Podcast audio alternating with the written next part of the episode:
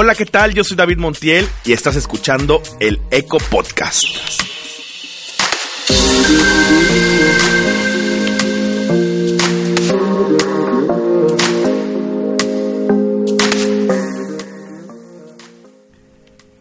Hemos descubierto el secreto de la vida.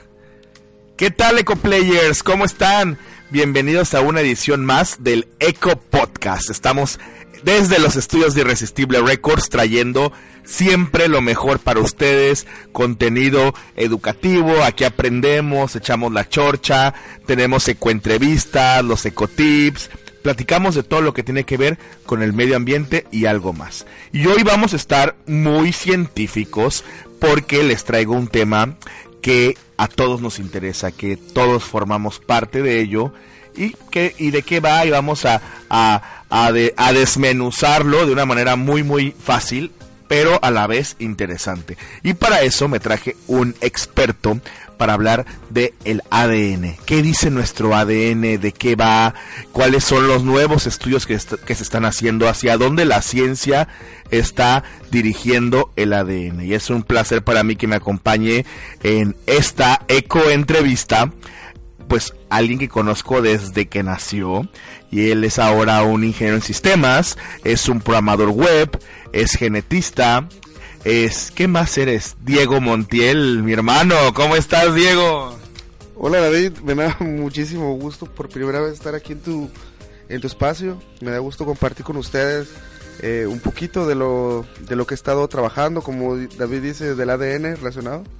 Y bueno, aquí aquí estamos para para hablar sobre esto? Les platico que Diego eh, empezó estudiando toda la parte de programación web, eh, lenguajes y todo lo que tiene que ver con sistemas, pero lo está compaginando ahora a la ciencia, específicamente en la aplicación de ADN, de programación. Cuéntanos un poquito de, a qué te dedicas, Diego.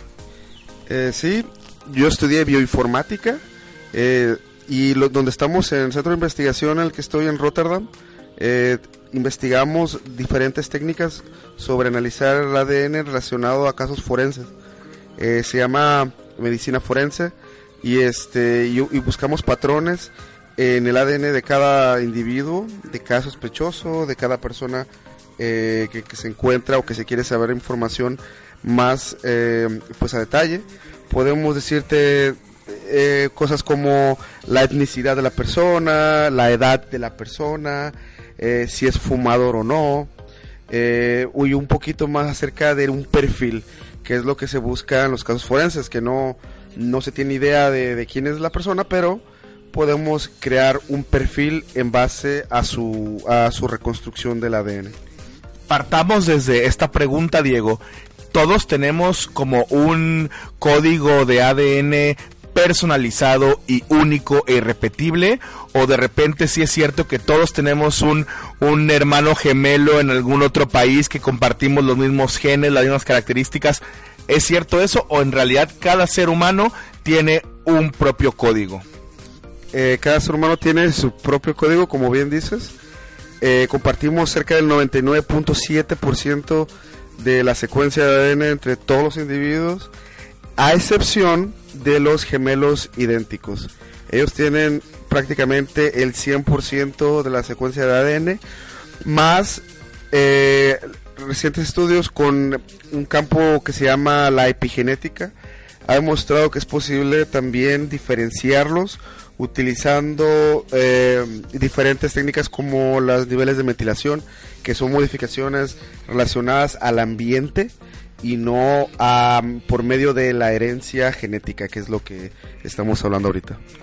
Excelente. Y en el caso tuyo, de tu, en lo que lo diriges, es al, nos, comentabas al tema forense, a la investigación policíaca, un crimen, y poder tener como eh, todo el, perfil de la persona sin haberla conocido, ¿no? Sin saber quién es, ya decir es una persona, como tú dices, pelirroja o de ojos azules, y de tal elemento. ¿Qué tipo de partes de nuestro cuerpo funcionan para poder hacer estos estudios? ¿Cómo podemos eh, identificar el ADN de alguien en base a qué partes o a qué características que se puedan tomar las muestras? Sí, por lo general las muestras más comunes en casos forenses Pues son sangre principalmente, que es lo que se encuentra en, muchos casos. Eh, saliva también es otra muestra que se toma en cuenta. Eh, eh, sangre menstrual, semen. y bueno, esos son los, casos más comunes en relacionado a ciencias forenses. Pero yo diría que la muestra que más se toma en cuenta es la sangre. Partiendo de la sangre, eh, cada, cada país, cada persona, cada cultura, también puedes, eh, ¿hasta dónde puede llegar esos estudios? O sea, que puedes ver si es una persona de descendencias, no sé, judías o árabes o de alguna cultura muy ancestral, ¿qué puedes ver con la sangre? ¿Qué puedes observar? Pues, por ejemplo, eh, en casos forenses eh, utilizamos mucho lo que es el cromosoma Y aislando el ADN con la sangre. Y el cromosoma Y lo que nos da a nosotros es información relacionado a, eh, como bien dices, a qué población pertenece esa muestra. En este caso, el cromosoma Y, si bien recordamos, solamente en hombres, que tenemos nosotros, eh, cromosoma X y el, y es lo que nos define ese nombre. Y ahí hay patrones, los cuales se llama el haplogrupo. Y este haplogrupo lo que te dice es ciertas posiciones en tu cromosoma se parecen a tales eh, posiciones que tienen en otras poblaciones, por ejemplo, de Asia, por ejemplo, de Europa, pero Europa del Este, Europa del Norte, eh, Europa del Sur, también de América, nativo americano. Entonces, podemos obtener esa información que nosotros ya ocupamos actualmente y ya se utilizan cortes eh, de los Países Bajos, ya se utiliza esa información. Eh, ¿Por qué? Porque, bueno, quizá aquí no hay tanta mezcla en ese sentido, aquí en México, pero en países europeos donde hay muchísima mezcla de diferentes poblaciones, en casos eh, jurídicos o donde se quiere extraer un poco más de información al respecto, esta información vale mucho. ¿Por qué? Porque vas, digamos que, aislando, digamos, eh, información la cual puede ser relevante para, para el caso que, que, estás por ver, en este caso, para una persona, un individuo, de tales características étnicas que podamos nosotros predecir con tu sangre inclusive gente que quiere saber de dónde viene, no hay como muchas personas que quieren saber eh, de su descendencia, su árbol genealógico, también como además en el caso que tú no los platicas como un caso criminal, caso policíaco, un caso de estudio, también como casos de, de historia, ¿no? De, de reencontrarte, hay gente que no sabe o gente que perdió a sus padres, o gente que no sabe cuál es su descendencia, también el ADN puede ayudar a que encuentren que digan, no, pues tú eres de África, o tú eres de Asia, de descendencia asiática, como nos estás diciendo, también puede ser esa parte, ¿cierto? Sí, claro. Eh, como mencioné hace un momento, el, la parte del cromosoma Y es la mitad de la historia, porque esto es solamente la información que heredas de tu padre, que a su vez heredó de su padre, y es un linaje pues únicamente del padre que tenemos el cromosoma Y. Y esa es la mitad de la historia, porque ahí te puedes decir, ok, tienes descendencia europea del este, pero quizá con tu mitocondria, que es el otro, eh, el otro cromosoma que heredas de tu madre, que a su vez hereda de su madre, es la otra reconstrucción, la cual podría ser, no, pues es de, de Asia o nativa americana. Eh, y bueno, y ahí tú vas sacando alguna de las conclusiones que, acabas de mencionar. Y ahí vas tú reconstruyendo un poco más tu mapa genealógico. Y se utiliza mucho también en empresas que te pueden, te pueden dar este tipo de soporte. Pero sí, eh, con esos dos cromosomas te da mucha información al respecto sobre tu árbol genealógico. ¿Cuál es el interés ahora de los laboratorios, de los centros de investigación? ¿Hacia dónde están enfocando ya el estudio y el, trabajo sobre el ADN? Eh, ¿A dónde va? ¿Qué, es lo que se quiere buscar? ¿En qué, se, qué, es lo que están buscando ahorita? Cuéntanos. Ahorita eh, se trata de expandir más allá de la genética, porque la genética puede ser en muchos casos eh, limitante mucho, eh, como limitante también sobre la información que se puede extraer. Ahora lo que se utiliza mucho es el microbioma también. Sobre el microbioma es la- las bacterias que tenemos todos los, to- todos los individuos, todas las personas, pero cada quien tenemos un perfil de bacterias. Entonces, esas bacterias pueden decirte también al respecto algo. Ahora estamos en un estudio piloto eh, sobre predecir si una persona, en base a su microbioma, es fumador o no, por ejemplo. En donde dirías, ok, no tengo el ADN siquiera del individuo, pero tengo sus bacterias o su bi- microbioma. Entonces, con eso te da suficiente información para te dar también una respuesta. Entonces, lo que se trata ahorita es de expandir más allá de la genética. Por ejemplo, en este caso, eh, del microbioma humano, pues de la epigenética, como bien mencioné hace un momento, que es eh, relacionado al ambiente, eh, con los niveles de metilación, metagenómica, transcriptómica, o sea, mm, ex- ir expandiendo todos los, todas las áreas para dar más información al respecto. Sin duda la genética va siendo parte de la ciencia del futuro, de lo que estos datos que va arrojando y lo que queremos saber. Eh, estamos hablando desde el plano ya profesional o en la ciencia aplicada para lo que nos está comentando Diego con los casos que él está trabajando en Rotterdam. Pero para México, Diego, eh, ¿cómo estamos en el estudio de ADN? ¿Todavía falta? ¿Hay poca investigación? ¿O cómo ves el panorama o en otros países eh, que están estudiando también el ADN? ¿Van a la par o hay que ir también estando actualizándose? ¿Cuál es el panorama del estudio de la genética, en este caso del ADN, en nuestro país? Eh, a mi conocimiento, hay muy buenos programas, ah, hay muy buenos este, centros de investigación, como lo es el CIMBESTAB, la UNAM, en, en Monterrey. Ahí están llevando bastante bien lo que es la investigación, a lo que yo he podido eh, investigar y saber al respecto. Pero sí, lo que yo he visto es también un poco la quizá quizá la falta de recursos eh, comparado con, por ejemplo en, Europa en países como en Alemania en Holanda yo he visto también que allá pues hay tanto el interés que puede ver que hay aquí pero tanto también eso como el los recursos no y hay más eh, recurso humano también ¿por qué? porque hay muchísimos más programas donde, donde ahí a su vez se vuelve rotatorio y las mismas personas que estudian ahí van a las empresas y hacen que esto aumente.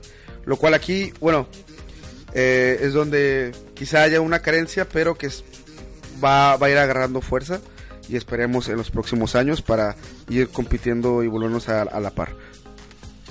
Y en esta evolución del ser humano, Diego, eh, o sea, todas las, los- las simulaciones, todo lo que se habla de que en, en varios años cómo va a ir cambiando o mutando o evolucionando el ser humano o involucionando, también cambiaría el ADN, o sea, también habrían cambios de en, en esta evolución, también hay cambios estructurales genéticamente.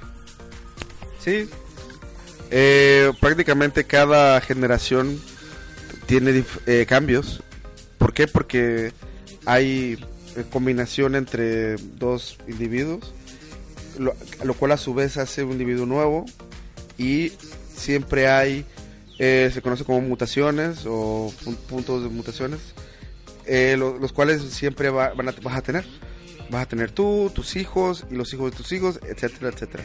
Entonces, sí, siempre vamos a ir, eh, digamos, como dices tú, evolucionando, pero no tan drásticamente una generación a otra. Eh, eh, es donde se ha visto miles de años con diferentes eh, poblaciones, como lo fue Neandertal y, todo, y, to- y todas las especies después de, de humanos, como, como bien sabemos. Eh, entonces, sí, siempre hay, cada cierto tiempo hay un- una evolución. Eh, la hay cada, cada vez, pero, o sea, no es, no es tan drástico que o no seríamos capaces de ver ese cambio eh, en vida, por darte un, un ejemplo. O sea que eh, se relacionaría más o menos a 100, 200 años, 300 años, o como los cambios drásticos, miles de años. Sí, un par de miles de años para una recombinación, pero, o sea, ¿qué, ¿qué, tanto difieren los diferentes grupos de especies humanas que han habido? Pues han diferido con miles de años de diferencia entre, entre uno y otro. O sea, en Neandertal, que, que tiene más de 50.000 años que existió, había otra especie que se llama el Denisovan. Esas dos convivieron juntos y a, su vez, o sea, estaban en diferentes eh, lugares. Eran dos especies de humanos que se conocen al, principio de los tiempos, por decirte un ejemplo, ¿no? Y, y ahí que tanto ha, ha, habido evolucionando desde hace 50.000 o 80.000 años, por decirte algo, hasta a la actualidad que somos lo que, lo que ahora como, como somos el Homo sapiens, cuánto ha cambiado. Y tampoco, o sea, para darte un, un, ejemplo de qué tanto tiempo esperaríamos para otro, eh, pues sí, otra evolución, de, como tú dices, pero no, no, no lo veo todavía cercano, pero pero bueno. Sí, no, no será algo que pase mañana ni en, ni en 100 años, sino en, sino en miles de años. Diego, y eh, comparando el ADN, la estructura, lo parecido, sí podemos ser compatibles con otras especies eh, de seres vivos o, netamente cada especie tiene no no puede tener compatibilidad con otra. Eh, hay especies que sí, dependiendo su filogenia, su rama, puede que haya, que haya cruces entre ellos, que no, no necesariamente la misma especie. pero entre, humanos, por ejemplo, o sea, no, no, no es compatible con, con ningún otro. Somos demasiado diferentes con otras especies, aunque tengamos el 95% de similitud, por ejemplo, con los ratones, o 90% con los ratones, o con los chimpancés, o los orangutanes. Somos especies que tenemos, tenemos más del 90% de similitud, pero no sería posible, digamos, eh, ese tipo de, de sí, de combinación ahí. La magia entonces de, del ADN es que está blindado, hace, no, no permite que haya este tipo de eh, como fantasías que vemos luego en películas, ¿no? En caricaturas, no existen estas combinaciones, a pesar como tú dices, no sabía, o sea, tenemos más del 90% con los ratones. Sí, por eso se utiliza muchísimo en los laboratorios, los, los, ratones, eh, porque pues compartimos, o sea, tenemos genes iguales que, ellos. O sea, pero no, o sea, está muy interesante cómo es y, la razón por la que siempre vemos, ah, ¿por qué experimentan con los pobres ratones, no? Porque al final es un, digamos, un, un medio, lo cual diríamos, ok, si esto funcionó en este ratón, pues allá tengo más del 90% seguro de que va a funcionar en humanos. Aunque esa diferencia es donde todavía se tienen que hacer más estudios y obviamente no es tan fácil en hacer algún experimento ya en alguna medicina o en algún, eh, ¿sabes? En, algún caso clínico en, humanos directamente. Pero bueno, el inicio de todo, de todo esto eh, se utiliza con los ratones. Buenísimo. Nuestro ADN tiene mucho que decir, es lo que estamos platicando EcoPlayers con Diego Montiel. Eh, y cuéntanos, Diego, eh, para literatura, eh, es un tema, hablar de ADN es hablar del origen de la vida, es hablar de, todo lo que somos, lo que formamos como seres humanos. ¿Qué literatura nos, nos, recomiendas para empezar a empaparnos en el tema o los interesados en el estudio de la genética? ¿Cómo podemos empezar a, conocer o, qué artículos, o sea, recomiendas un poco de bibliografía para que los ecoplayers busquemos eh, algún libro eh, en básico, ¿no? Genética básica. ¿Qué, ¿Cómo podemos empezar a, o biología? Hay que saber también de biología, cuéntanos. Bueno, eh, dependiendo qué tan a profundidad quisieras tú, ir, pues puede ser bastante pesado irte directamente. Pero bueno, yo recomiendo, si, si solamente te da curiosidad y ver así, hay eh, libros tipo manga que se llama Manga para Biólogos. Lo cual, si sabemos, los mangas son revistas como de tipo cómic eh, de, de, Japón. Entonces, ahí utilizan también mucho ese recurso para enseñar lo que es la biología molecular y genética a, a cualquier persona. Entonces, eso sería algo bastante ameno que yo diría porque vas viendo cómo funcionan toda, todos los mecanismos biológicos en algo que no se vuelve pesado. Entonces, yo, yo diría que algo así podría, podrías este, ir, ir empezando a ver un poquillo para, para darte cuenta de lo grandioso que es este mundo, pues, diminuto, ¿no?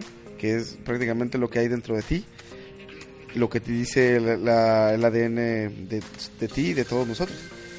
Y, bueno, yo creo que sin darte algún artículo científico pesado, lo que por ahora, eh, yo te recomendaría ese, esa literatura para, para hacerlo menos. Aquí estamos tomando nota.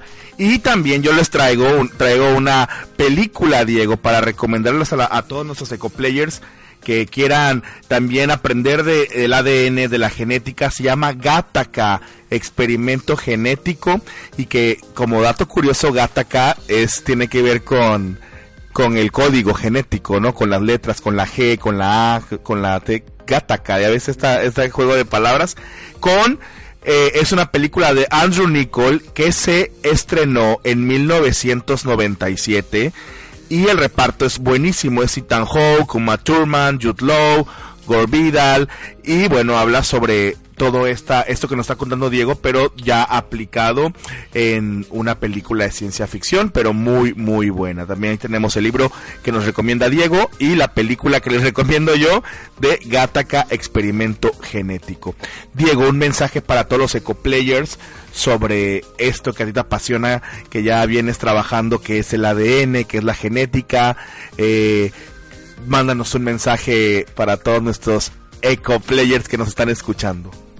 Bueno, eh, me da gusto haber estado con ustedes compartiendo un poquito.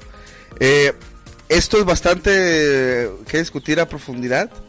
Quizá más adelante podamos hablar de otros temas. Por ejemplo, David menciona ahorita Gataca, que ahorita ya no suena tan ciencia ficción como lo sonaba en 1997 que fue eh, prácticamente eh, lanzada esa película. Ahora que estamos ya pues 2020, eh, vísperas 2020, es una realidad hacer eso de Gataca, lo es. Que lo deberíamos hacer y la parte de la bioética entra en conflicto. Y quizás eso da material para luego, pero bueno, les, dejo ahí. Hay eh, documentales eh, en Netflix que, les recomiendo, ahora que lo menciona. Uno se llama La Selección Innatural.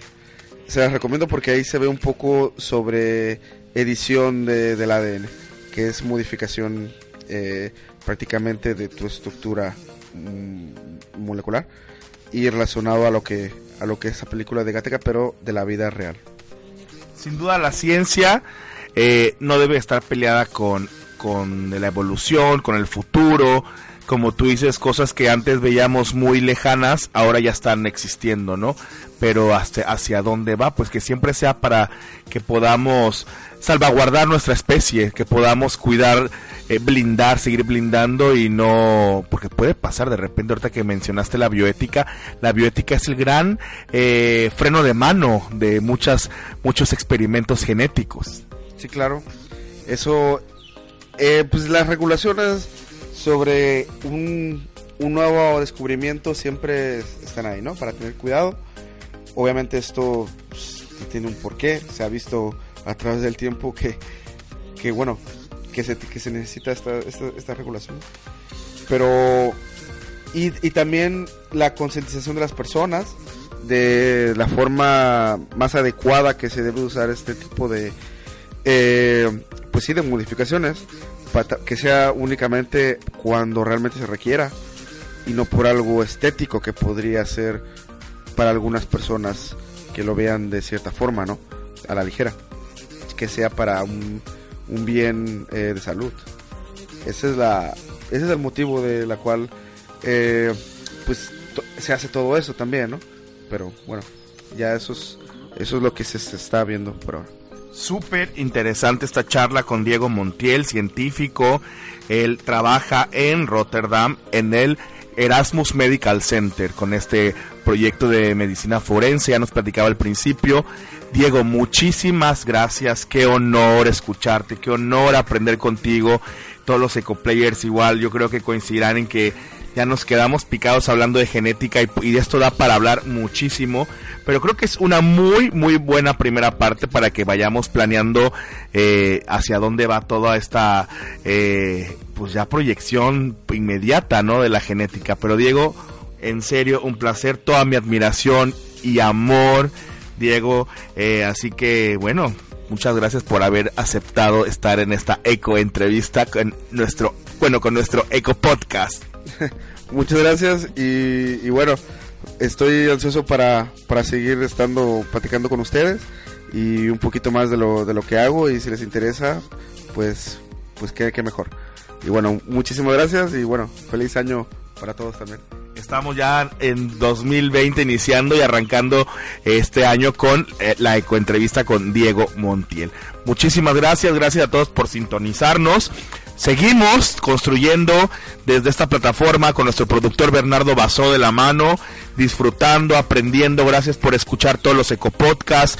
Gracias por ser parte de esta comunidad que el 2020 nos siga dando educación, que nos siga dando aprendizaje, experiencias y que podamos nosotros compartirlas con más personas, que esta comunidad crezca, que todos vayamos sensibilizando y vayamos sensibilizándonos también. El planeta nos necesita, así que estamos tomando la acción inmediata, pues ya, a seguirle dando y son los deseos de seguir trabajando cada vez más fuerte en este 2020. Yo soy David Montiel y nos vemos y escuchamos la próxima.